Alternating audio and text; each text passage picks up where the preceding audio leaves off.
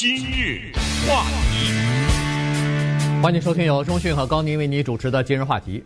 呃，十年一次的人口普查的结果呢，昨天呃公布了哈。这个呃结果呢，它当然是一点一点的公布哈。那么现在根据目前公布的情况来看呢，首先是美国人口增长的速度放缓了。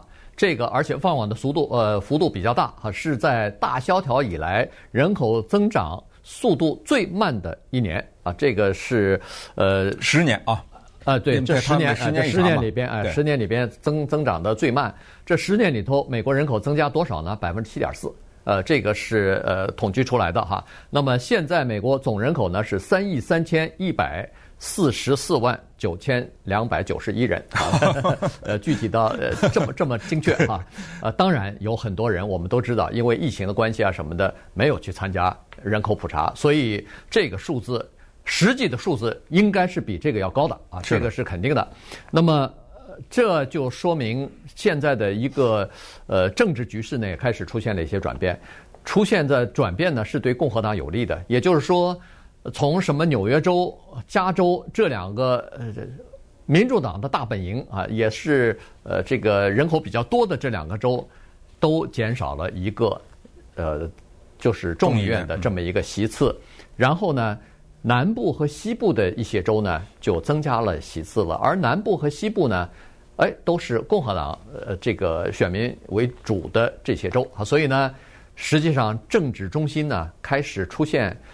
非常微妙的转移。嗯，这个事儿可是挺大的一个事情，因为加州的人口在美国是第一的，纽约才不到三千万吧，两千九百多万，加州四千，所以这个第一的位置可能要一直保持下去。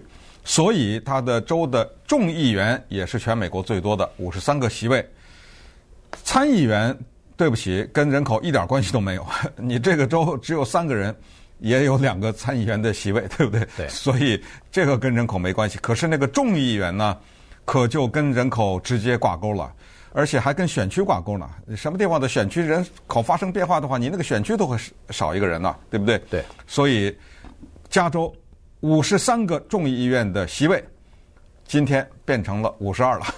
不是今天了，我是说从现在开始，下一次选举就五十二了。下次再选的话就变五十二了。纽约。宾夕法尼亚什么这些地方都损失了众议员的席次，哪儿增加了？德克萨斯增加了，哎，德克萨斯这个地方是一个保守的，对不对？但是好像小有一点要 变颜色的那那那个意向了哈。从上一次的选举可以看来，有一点慢慢的有一点这种感觉，但是路途还遥远。还有就是美国的所谓阳光地带了，就是刚才说的这些地方呢，它的众议员会。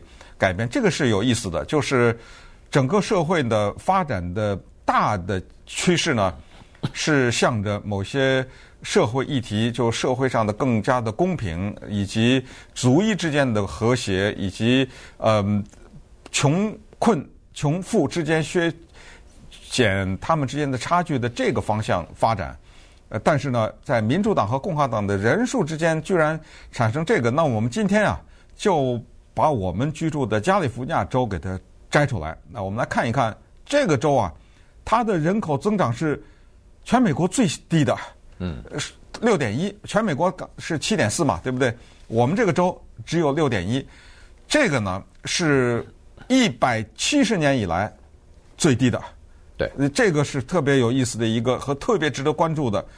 那么我如果我现在问你，是什么原因造成加利福尼亚的人口增长？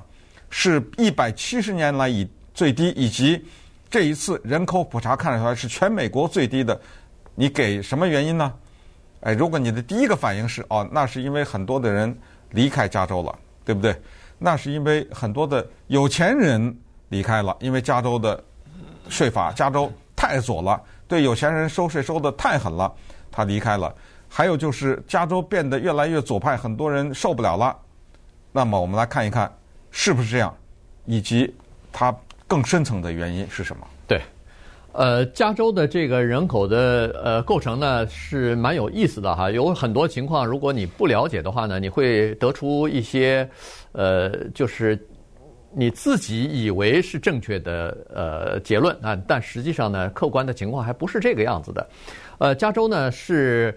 呃，自从成立以来吧，一百七十多年来是每年人口都在增长。现在美国呃，这个加州的人口也在增长啊，只是增长的速度慢了一点。那这里头是什么情况呢？他指出有这么几点哈。第一点呢是，呃，自从加州的这个呃 baby boomer 啊，就是自从这个二战以后的这一代人在加州呃突然涌到加州来以后，造成人口爆炸性成长之后呢。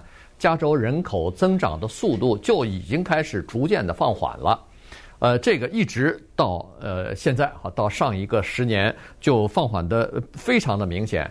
在过去的十年里边呢，呃，加州的出生的人数呢减少了百分之十五以上，这是一个挺大的数字的哈。所以，呃，而且另外一点呢，就是你不不做人口普查，你不知道，做了以后才吓一跳，在加州平均。第一胎生第一胎的年龄，女性的年龄从十年之前的百呃二十八岁，现在上升到了三十一岁了。嗯，呃，这就说明呃有几这么几个原因啊。第一就是呃因因为在加州有另外一个因素，就是加州普遍的受教育的程度高于其他的州，所以这就是一个女性如果要是受完大学的教育，有的人甚至还要去年念个研究生，这样毕业以后就。二十五六岁了，二十四五岁了，然后他还不能马上成家呀，他还需要工作一段时间，有了一点经济的积累，然后才可以成家。成家以后，在加州要买个房子，要租个房子是非常困难的，非常贵啊。所以他们就不断的把结婚的年龄和生孩子的年龄呢往后推，于是就造成了现在这个出生的，呃，大家都推个一年两年。那不孩子就晚出生一年两年？那在这些推迟的这个情况之下呢，人口的增长就逐渐的放缓。对，三大原因啊、呃，第一生不起，对不对？呃，第二工作忙，第三上学堂啊，对不对？呃，很多女性接受的越来越高的高等教育。我们以前跟大家分析过，这种读硕士啊、博士的女性多于男性啊，是，那对不对？所以女性呢。就之前我们跟大家讲过，就是已经一改过去的梦想，嫁给一个有钱人呐，或者是依附在一个别人的身上，然后只是我的一辈子的追求是为了照顾好他和他和我我们之间的这个后代，了此一生。然后等我的孩子生了孩子，我再照顾他们的孩子，这就是我的一辈子了。已经不这样了，那是一九五几年的美国啊，所以这个大的一个情况。再有什么叫做出生率？美国的社会学者者们这么定义出生率，就是每一千个二十呃，每一千个十五岁到四十四岁，是吧？对，这个女性，你看十五岁都算在里头，她大概认为十五岁可以生孩子了，对不对？嗯、每一千个十五岁到四十四岁的女性当中，有多少人生孩子？这个是构成的所谓出生率。那么全国呢？在这个范畴里面，出生率从二零一零年到二零一九年这这十年啊，呃，是从过去的六十四点一降到了五十八点三，对吧？对，是这么一个下降。可是这个呢，在加利福尼亚就变成了十一点七了，哇！全国呃是呃不是减少就是减少呃减少了，就就全国是每一千个这样的女的生五点八个。不，每一千个不是升六十四点一吗？啊，对，全国的现在降到了五十八点三，这就等于是每一千个呢减少了五十八，少了五点八胎，对，五点八胎。可是加州呢少了十一点七胎，对，那就说这这等于是乘以二了，对不对？对，五点八呃十一点二，几乎乘以二了，哎，几乎乘以二了。那相比之下，呃，佛罗里达呢只少了四胎。所以也就是说，从人口的出生率来说，像佛罗里达呀，像什么德克萨斯啊这样的州呢，它的出生率的减也减少了，但是比加州减少的要少，呃，至少是这么说啊。那还有一点呢，就是刚才说的这个婴儿潮的人呢开始增加啊，而且到了这个老年化了，这个它死亡率增加了，没错，呃，死年死亡率增加了，所以这个呢也导致人口放缓，因为。